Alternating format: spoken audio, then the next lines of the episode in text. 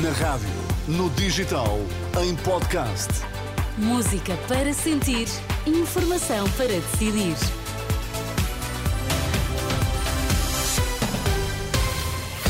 Notícias na Renascença. Para já, Miguel, quais são os títulos em destaque? A morte de Alexei Navalny, comparada à de Humberto Delgado, pelo Ministro dos Negócios Estrangeiros, João Gomes Cravinho. Presidente da Junta de Freguesia de Alcântara não vai a julgamento, no caso em que foi acusado de viciar contratos públicos e de lesar a Santa Casa da Misericórdia. Informação para decidir aqui no T3 com Miguel Coelho. Olá, Miguel, boa tarde. Olá, boa tarde. O ministro dos Negócios Estrangeiros compara a morte do opositor russo Alexei Navalny com a de Humberto Delgado durante o Estado Novo. Questionado esta tarde em Bruxelas, à margem da reunião dos chefes das diplomacias dos 27, Cravinho voltou a responsabilizar o regime de Putin. Não temos dúvidas nenhumas que Navalny morre porque o regime de, que Putin criou eh, levou à sua morte. Da mesma maneira que Humberto Delgado morre por causa da, do regime eh, liderado por Salazar em Portugal.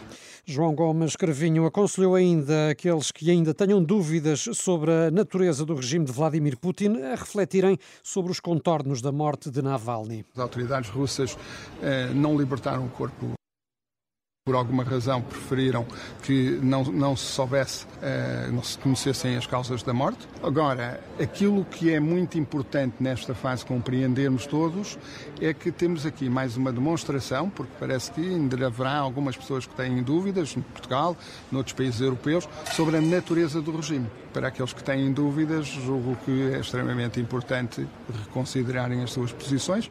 João Gomes Carvinho, à saída do Conselho de Ministros dos Negócios Estrangeiros da União Europeia, uma das decisões tomadas hoje em Bruxelas foi o lançamento de uma missão no Mar Vermelho para proteger a navegação e acompanhar os navios comerciais que nas últimas semanas têm sido alvo de ataques dos rebeldes iemenitas Houthis. A Renascença já questionou os Ministérios da Defesa e dos Negócios Estrangeiros sobre a participação que Portugal poderá ter nesta missão. Até ao momento eh, não obtivemos ainda resposta. O presidente da Junta de Freguesia de Alcântara, em Lisboa, não vai a julgamento no caso em que foi acusado de viciar contratos públicos e de lesar a Santa Casa da Misericórdia em mais de um milhão de euros. É uma informação confirmada à Renascença pelo próprio. David Amado foi acusado pelo Ministério Público, mas o Tribunal Central de Instrução Criminal decidiu não pronunciá-lo para julgamento por falta de indícios de crime. O autarca desta freguesia lisboeta era presidente da Conselhia do PS Lisboa, mas demitiu-se do cargo partidário há um ano por ter sido acusado. Foi eh, substituído por Marta Temido. Manteve-se, contudo, à frente da Junta de Alcântara. Em declarações escritas à Renascença, David Amado afirma que a verdade foi reposta com esta decisão da Justiça. O Ministério Público pediu esta segunda-feira uma pena de no mínimo dois anos de prisão para um padre de Viseu acusado de tentativa de coação sexual agravada e aliciamento de um menor para fins sexuais. A pena poderá eh, ser suspensa, eh, defendendo o Ministério Público que o condenado tenha acompanhamento técnico através da frequência de programas de reabilitação para agressores sexuais de menores e que seja sujeito a consultas da especialidade de psiquiatria ou eh, psicologia. O julgamento do padre Luís Miguel Costa arrancou em outubro de 2023, tendo decorrido hoje as alegações finais. A poucas horas do debate entre os líderes do PSD e do PS, os pais querem ouvir propostas em defesa da escola pública. Amélia Rainho, do movimento Pais em Luta pela Educação, lamenta que o setor tenha sido esquecido nos debates políticos, numa altura em que a escola está a enfrentar inúmeros desafios, desde logo a falta de professores. Esta mãe lamenta por isso que não estejam a ser apresentadas soluções para a escola pública os nossos políticos realmente o que apresentam aparentemente parece mais do mesmo e não há uh, soluções efetivas que se diga, ok, isto vai resultar no terreno. Há oito anos que estamos sempre a ouvir as mesmas conversas como pais. Vivemos o drama da falta dos professores. Não há auxiliares suficientes. Temos visto notícias de violência a aumentar dentro das escolas.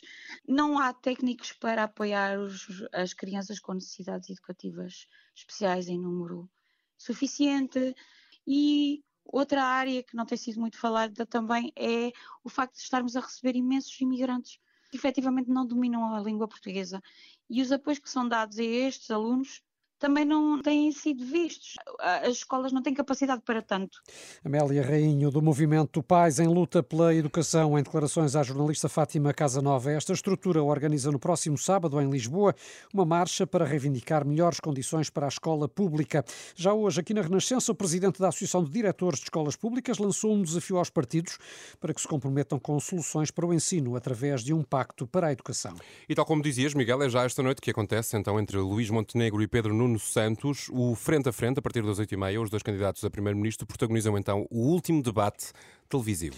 Que é também o mais aguardado, numa altura em que nenhuma sondagem antecipa uma maioria absoluta depois de 10 de março.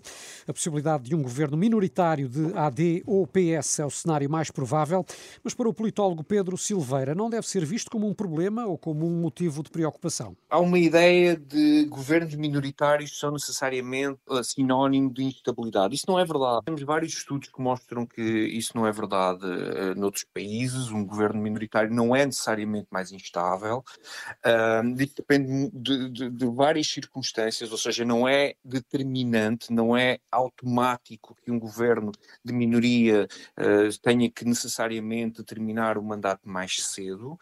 Mais remota figura-se uma reedição de um bloco central, pelo menos tendo por base as declarações públicas dos líderes de PS e PSD.